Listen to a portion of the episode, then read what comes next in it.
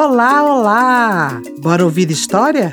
Você está ouvindo o episódio 7 da primeira temporada do Ossobuco, o podcast que acredita que todo mundo tem uma boa história para contar. A cada episódio você vai conhecer uma pessoa diferente. E em seguida, o After, que é uma boa conversa para dar vazão às reflexões que surgem logo depois de ouvir uma boa história. Ossobuco Histórias que reverberam.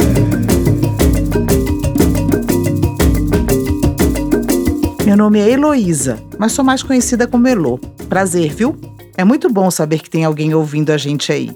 Sou uma mulher de 55 anos, tenho um corpo gordo, uso óculos de grau e meus cabelos são curtos, cacheados e pretos. Sou mãe de um lindo homem chamado José, que por sua vez é o humano de Jorge, o cão. Sempre quis ter um programa de rádio. E parece que agora estou realizando meu sonho.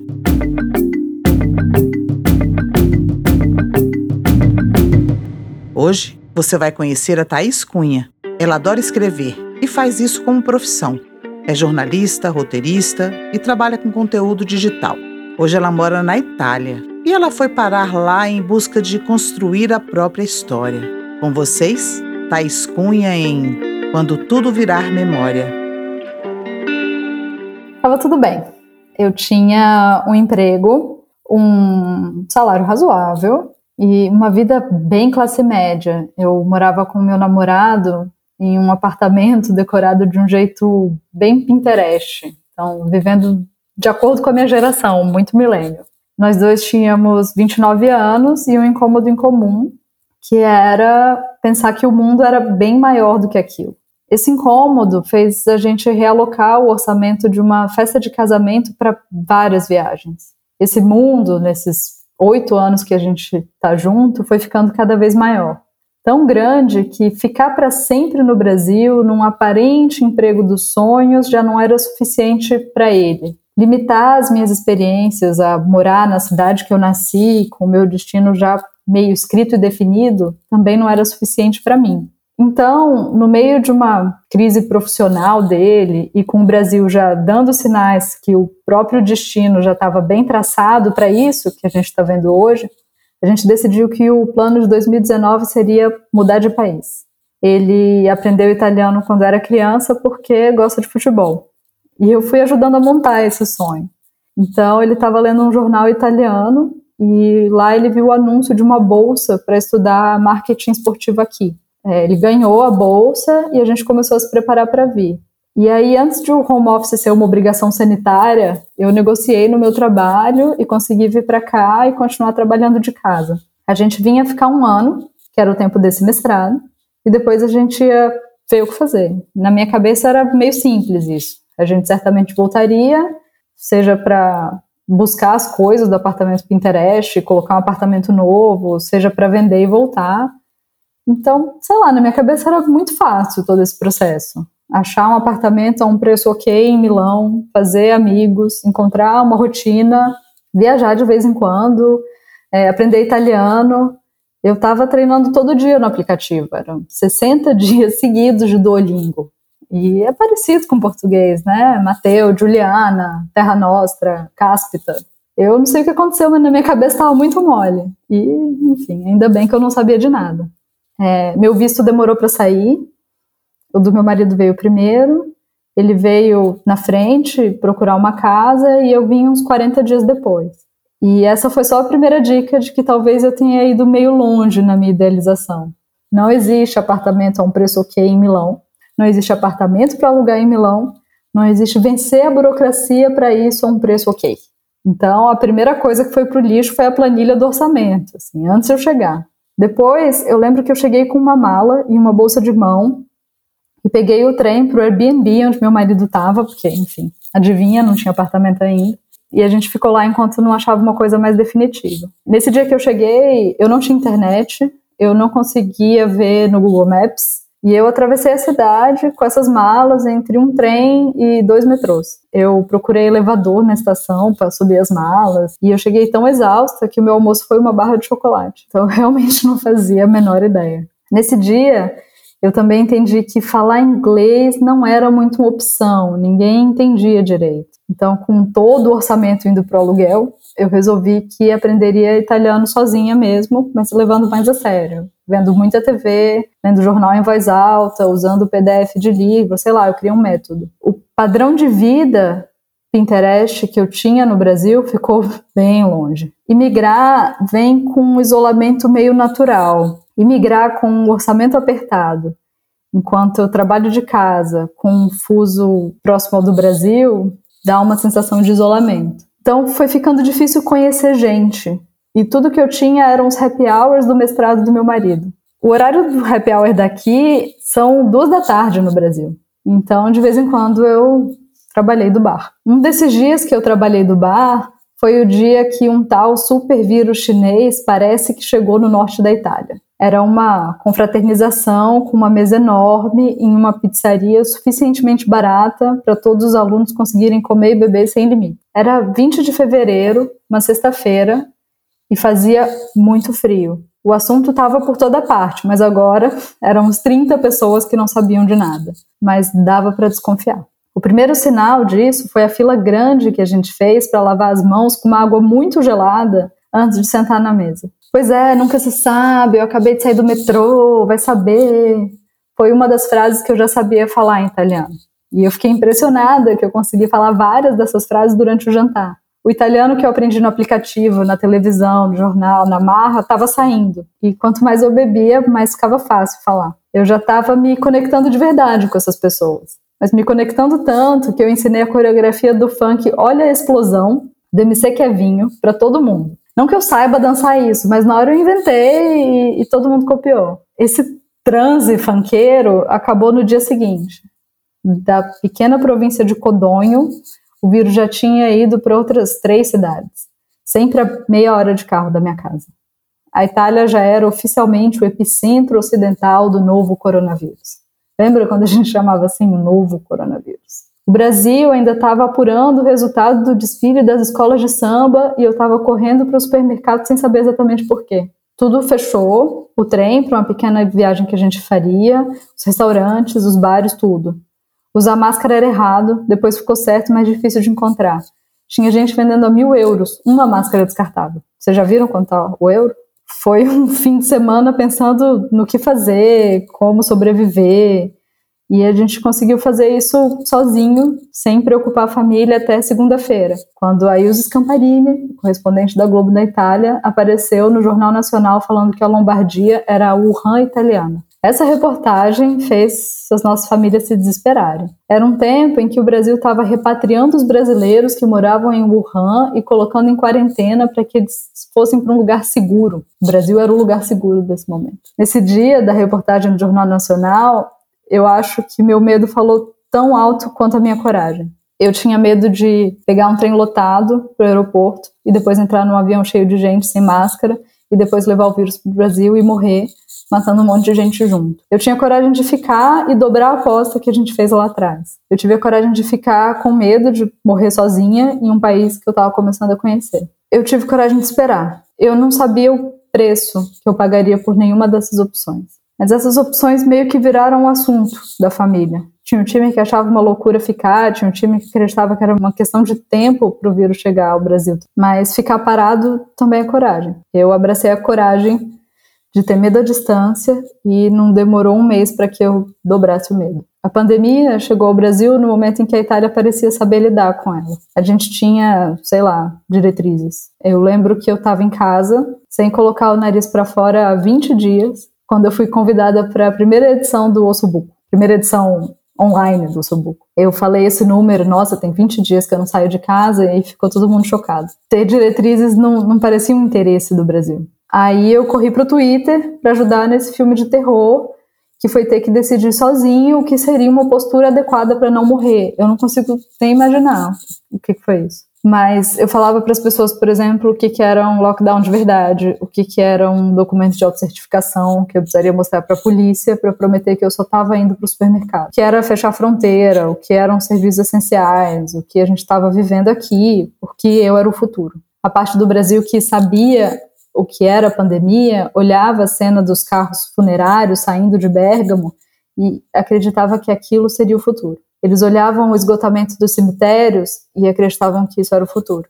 Mas eles viam também a reabertura e acreditavam que aquilo era um futuro também. Foi uma coisa que a gente viveu à distância, mas que a gente viveu muito junto. Eu fiz frila escrevendo para contar como estava aqui, mas parece que ficou velada a parte disso que cada um vivia sozinho. É difícil falar que eu era o futuro quando eu escrevi essas matérias de pijama às duas da tarde, que eu fui dormir quatro da manhã, porque não sair de casa também não dormi, o corpo achou difícil de entender. É difícil falar que eu era o futuro quando eu estava preenchendo um documento de autocertificação pela trigésima vez e com medo da polícia me parar e eu não saber responder em italiano e ser presa e pegar coronavírus na prisão e morrer sozinha e presa. É difícil falar disso enquanto eu estava meio anêmica e cansada, porque faltou vitamina D, porque não me ocorreu de tomar mais esse cuidado quando eu estava trancada em casa. É difícil falar que eu era o futuro quando eu saí de casa pela primeira vez sem autocertificação e andei uns 10 quilômetros com uma máscara improvisada, mas que ainda assim eu senti cheiro de árvore, que eu senti saudade de cheiro de árvore. Também é difícil falar que eu era o futuro quando eu não tive a opção de passar o Natal com a minha família, tomando todos os cuidados, como eu vi meus amigos fazendo. Algumas coisas nessa experiência são só minhas. E essas coisas que estão virando memória, que estão virando trauma, que estão virando outra coisa que eu não sei o que, que é, essas coisas se colam em muitas outras. E migrar e entrar em lockdown em zona vermelha tem muitas coisas em comum. E tem muitas coisas disso que se colam à minha história, à minha natureza mesmo. Eu paguei um preço muito alto por essa liberdade que eu estava buscando lá atrás. E parece que só agora, dois anos depois, eu estou aterrissando nela. Parece que todo esse tempo que eu estava lidando com as minhas experiências frustradas, com os corres para continuar colocando macarrão na mesa, esse tempo com a coragem de parar, tudo isso me dá a sensação de que meu voo para cá durou, na verdade, dois anos. Foram dois anos para me descolar da ideia de que a minha experiência não poderia se parecer com qualquer outra, ou para encontrar a resposta para esse incômodo que eu tinha lá atrás no meu apartamento Pinterest, e que as coisas demoram muito mais do que um tweet. Mas aos poucos eu me sinto desembarcando para uma experiência que é só minha. Essa experiência não tem nada a ver com o meu destino que estava meio traçado lá atrás. É engraçado contar isso agora, quando hoje mesmo eu estava procurando um apartamento a um preço ok em Milão, de novo. E quando eu fiquei feliz demais porque eu consegui alugar a orelha do porteiro aqui do prédio uns 20 minutos de conversa sobre esportes. Ele já foi boxeador. Eu tinha esse vocabulário para entender e continuar a conversa sem medo de errar. Olhar para essas duas coisas muito simples, procurar um apartamento e sustentar uma conversa com o porteiro, me fez pensar que aquele destino meio traçado que eu tinha lá atrás não existe mais. E que enquanto algumas coisas parecem avançar, tem outras que continuam iguais. E tem dias que eu pareço dar uns passos para trás no que seria uma nova trajetória desenhadinha, e tem dias que eu percebo que eu avancei, mas que no fundo não importa. Esse caminho errático, essa coisa inconstante, cheia de coisas boas e ruins, no fundo é a liberdade que eu nem sabia que eu queria tanto e que custou tanto. E ela vai acontecendo para todos os lados, na mesma proporção em que essa história que eu contei vira memória. Thaís, se eu tivesse que escolher uma música para tocar depois da sua história, eu escolheria Oração ao Tempo, de Caetano Veloso. Aquela que começa assim: És um senhor tão bonito quanto a cara do meu filho. Tempo, tempo, tempo, tempo, vou te fazer um pedido. Tempo, tempo, tempo, tempo. Você pode conhecer melhor a Thaís pelas redes sociais dela, no arroba Thaís G. Cunha. O Thaís é com H. A última frase da fala da Thaís ficou ecoando na minha mente. Quando uma história vira memória, comecei a imaginar como vamos contar a nossa história, nós, os sobreviventes da pandemia, do novo coronavírus, o Covid-19.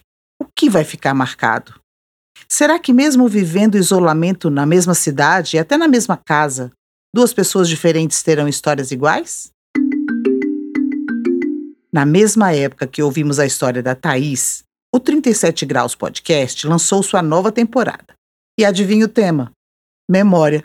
Isso que eu chamo de sincronicidade. Você conhece o 37 Graus? é um podcast narrativo de divulgação científica que eu adoro. Corri para ouvir o primeiro episódio e logo me deu vontade de conversar com a Bia e com a Sara, que são as realizadoras e apresentadoras do programa. Fiz o convite na cara de pau e elas aceitaram. Eu sou a Sara Zoubel, eu produzo e apresento 37 Graus com a Bia Guimarães e também sou uma das fundadoras do Cochicho, que é um site que reúne recursos para quem trabalha com podcasts narrativos. E além disso, num passado agora médio distante, eu, eu eu era cientista, sou doutora em biologia, convertida a jornalista. Eu sou jornalista, eu sou a Bia Guimarães. Minha apresentação é basicamente a mesma da Sara, com a diferença do, do, da carreira anterior ao 37 Graus e ao Cochicho, né? Que eu sou jornalista de formação. E aí fui trabalhar com podcast quando conheci a Sara. E eu fui ouvir a história da Thaís meio que já pensando na memória, né? Porque a gente já sabia que ia ser um papo sobre isso, então eu fiquei pensando nisso. E eu acho que o que me deixa curiosa é não só ouvir a história dela, mas ao pensar na situação em que todo mundo viveu no, no último mais de ano. E é, é, pensar justamente que o que a gente acha que a gente vai lembrar pode ser muito diferente do que a gente de fato vai lembrar no futuro. Então a gente fica pensando às vezes assim. O que, que será que a gente vai lembrar sobre esses tempos que a gente está vivendo agora, né? A gente fica curioso. E eu acho que quando você começa a pensar sobre a memória, e é uma coisa que eu e a Sara a gente fez bastante nos últimos meses, durante a produção da nossa nova temporada na Esquina da Realidade, especificamente para o primeiro episódio, que chama Um Acidente de Memória. Eu acho que quando você começa a estudar sobre a memória, a única certeza que você tem é que você não tem certeza de nada e você não tem garantias, né? Eu acho que a memória faz isso com você. Tudo que você acha que é sólido e que é garantido, ela vai lá e ri na sua cara, ela derruba. E aí a gente fica meio sem chão, né? Quando começa a pensar muito sobre a memória. E a Thaís fala um pouco de memória no, no fim, né? Quando tudo isso virar memória. E eu fico curiosa para saber o que, que a Thaís vai lembrar de tudo isso que ela contou é, daqui décadas, talvez. Neste primeiro episódio, a Bia resolve reconstituir um acontecimento marcante do passado dela e começa a futucar a própria memória e das pessoas que estavam com ela nesse acontecimento. A partir daí, elas começam a trazer informações sobre como funciona o nosso cérebro. E, basicamente, ele não diferencia uma informação real de uma informação sonhada ou ouvida. Daí que muitas vezes a mesma história contada pela mesma pessoa, com um intervalo de tempo, vai sendo modificada e muitas vezes não dá mais para saber o que é verdade, ou uma invenção, ou um sugestionamento. Sacaram? E uma coisa que eu acho que eu sinto durante esses dois anos, né, agora da pandemia, como os nossos sentimentos foram muito intensos e muito diferentes, muito variados durante diferentes etapas, né, da pandemia, no começo, no meio, agora, né, eu não vou falar que é o fim, mas nesse, nesse pedaço que a gente tá agora, eu sinto a memória muito distorcida também. Eu sinto a minha sensação de tempo, né, a sensação de quanto tempo eu passei em cada um desses estágios. É bem comum eu lembrar da série Epidemia, que a gente publicou lá no comecinho da pandemia, que foi uma série que a gente fez em, em parceria com a Folha de São Paulo. E apesar de ser um ano e meio atrás, para mim parece que fazem cinco anos que aquilo aconteceu, porque parece que tanta coisa mudou desde então que agora a gente, sabe, assim, a, parece que passaram cinco anos em um ano e meio, assim, e a minha memória dessas fases são meio esparsas, assim, porque tinha dias que eram muito repetitivos, né?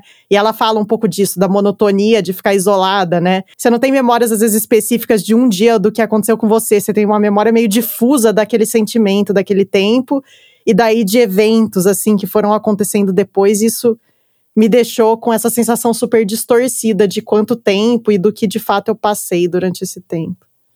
E para completar essa sopa de letrinhas muito doida que é a nossa memória, imagina só como vamos lidar com as nossas memórias, sendo que, além do aspecto individual, no caso da pandemia, tem a memória coletiva. Fala aí, Bia. Ah, eu acho que esse, isso da memória coletiva e da memória individual, acho que gera é, sempre surpresas, assim, né? Quando a gente para pra pensar. Então, por exemplo, todo ano, no 11 de setembro, né? E esse ano mais ainda, que foi o aniversário de, de 20 anos, né? Do 11 de setembro, tem muito essa coisa das pessoas ficarem dizendo o que elas estavam fazendo no dia. É, e aqui no Brasil, a gente tem aquele fenômeno curioso que pelo menos na internet vira, virou pauta, que é que muita gente da, da minha geração fala que estava assistindo Dragon Ball Z, um desenho, na hora que os aviões bateram. E aí, quando pessoas que têm acesso à programação da Rede Globo naquele dia falam: não, pera lá, o acidente, o incidente com, com, com os aviões, o ataque com os aviões, aconteceu antes do horário do Dragon Ball Z. Dragon Ball Z nunca foi ao ar naquele dia. E aí você começa a colocar em jogo, né? A memória individual, a memória coletiva, a memória que você achava que você tinha porque outras pessoas disseram que tinha. E como isso vira parte da sua vida até o momento que você parar para pensar, será mesmo? Ou que alguém fala, não, isso é impossível, alguém confronta, né? O que você lembrou. Então eu acho que vai ser curioso isso com a pandemia, assim, a gente ter um pouco daqui um tempo, ter um pouco de ideia do que que vai, do que que é de coletivo que vai virar individual, que a gente vai fazer isso, que a gente vai trazer para dentro da cabeça. Eu fico curiosa para saber se daqui décadas alguém vai me perguntar e eu vou de repente começar a contar uma história que não foi exatamente a que eu vivi, mas que foi uma história muito vivida agora. É, eu falar, por exemplo, que eu fiquei semanas é, sem ir no mercado, que eu estoquei comida, o que não é verdade, eu não estoquei comida na pandemia, mas vai que pela memória coletiva do estoque de comida eu passo a pensar nisso daqui a alguns anos, não sei, fico, fico pensando nisso. A Thaís fala quase no final da história que para ela é como se a viagem do Brasil para a Itália tivesse durado dois anos. É uma imagem forte que traduz muito o que foi para ela viver a pandemia. Eu me lembrei de uma coisa relacionada a esse período de isolamento também, que acho que tem a ver com memória, mas tem a ver com o jeito que o nosso cérebro funciona em geral, que o nosso cérebro ele gosta de se apegar a coisas novas, assim. Então, quando você, por exemplo, faz um caminho novo de carro, é, aprende uma coisa nova, é, é como se ele tivesse um pouco mais ativo, assim, ele, ele começa a gravar as coisas em maior velocidade e você forma, em geral, memórias ou registros mais detalhados daquelas coisas. Quando você vê pela primeira vez, quando você aprende uma coisa pela primeira vez, tanto é que a sensação de tempo muda, né? Então, sabe aquela sensação de que a volta é mais rápida? Se você, por exemplo, vai viajar, a volta é mais rápida. Muitas vezes é porque você viu o caminho pela primeira vez na ida, e daí você estava registrando tudo aquilo, parece mais devagar. Na volta é mais automático, a nossa sensação é de que passa mais rápido. E para mim, isso, eu acho que eu tenho muito isso com a memória, principalmente da época que a gente estava mais em casa, mais enclausurada, assim de que, como os dias não tinham muita informação nova, assim, como tudo que eu via era a mesma coisa, parecia que o mesmo dia se repetia, né? Não importava se era segunda, terça, sábado, domingo, parecia que você estava no dia da marmota, assim. Eu tenho a impressão que eu não tenho muitas memórias específicas ou gravações específicas ou detalhadas desse, desse, desse momento. Fica uma coisa meio elástica, assim, meio uma massa em que os dias todos se misturam, assim. É, então eu fico curiosa para saber, porque eu tenho algumas algumas coisinhas assim, é, é, nesse período, por exemplo, uma das nossas cachorras era filhotinha, então eu lembro assim de coisas que ela fazia em períodos diferentes de quando ela estava crescendo, mas do que que eu estava fazendo, do que que eu via, eu não, não lembro direito. Não sei se vocês têm essa sensação também. Sim, Sara, nós temos essa sensação também. E eu fico pensando em que história, ou melhor, histórias, Vamos contar para as gerações que virão e vão nos perguntar: como foi viver a pandemia do Covid-19? No final da conversa, pedi que a Sara e a Bia mandassem uma mensagem para Thaís. E o que elas falaram é uma mensagem para todos nós. Afinal, as experiências são únicas, mas a memória pode ser flexível e coletiva.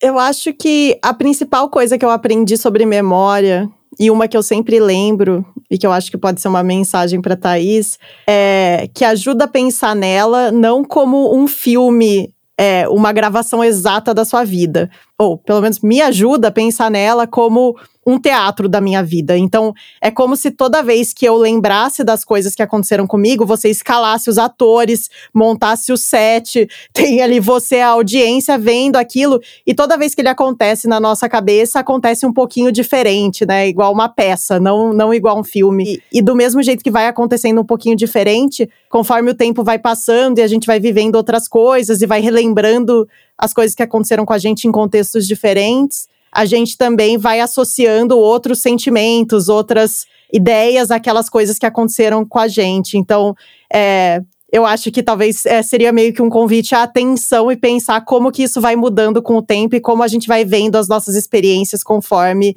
a gente vai se afastando delas. Mas eu acho que o meu recado para Thaís ele vem com base numa reação que a gente teve dos ouvintes e até da gente como produtora, de quem descobre o que, que a memória falha. Muitas vezes, a princípio, você começa a duvidar de tudo e a, a questionar tudo e a querer jogar, chutar tudo pro, pro alto e falar, ah, nada disso aconteceu assim e nada mais importa. E eu acho que uma vez que você se acostuma com essa ideia e com esse teatro que a Sara falou e com essa ideia de que ela é falha muitas vezes, mas ela é o que a gente tem, ela é o que é, faz a gente ser quem a gente é, é, eu acho que a nossa relação com a memória fica muito mais pacífica. E no caso da Thaís, ela viveu muito, muitas dessas coisas que ela viveu são só dela é, são memórias que ninguém nunca vai confrontar dela. Então eu, eu acho que ela vai ter uma liberdade muito grande com esse teatro ao longo do tempo, e eu acho que isso é bom. Claro que às vezes a gente quer saber o que de fato aconteceu, e isso é importante para nossa vida, para a vida dos outros.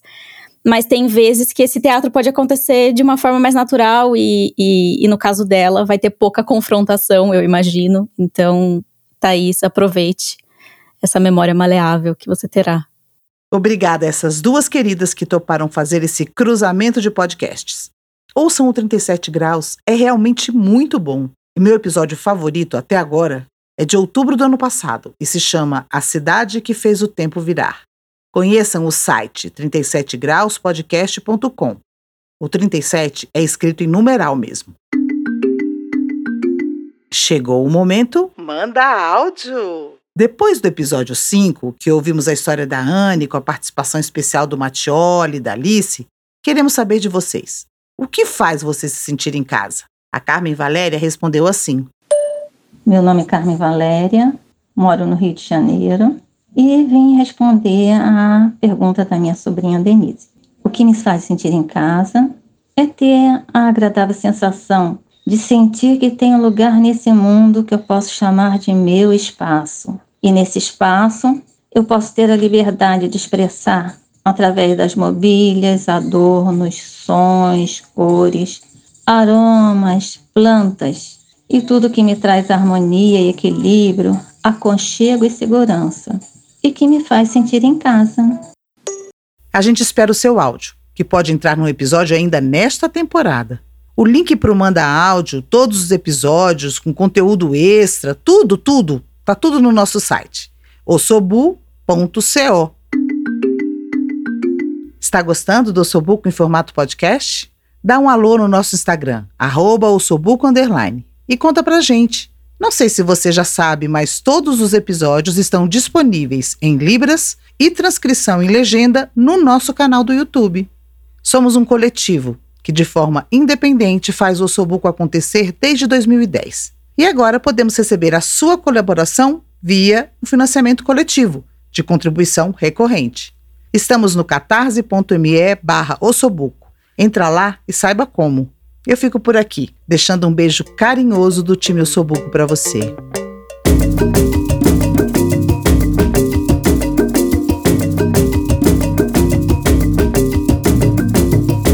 Este podcast foi roteirizado e apresentado por Heloísa Rocha. A concepção, planejamento e produção são da Sinara Navarro, do Daniel Souza, da Denise Cote, da Nana Jung, do Tum Thompson e do Vini Santos. Os vídeos em Libras foram gravados e editados pela Animars Produções.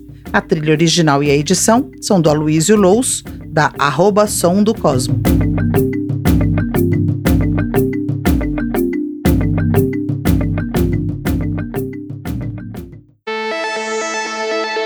a nossa casa de podcasts.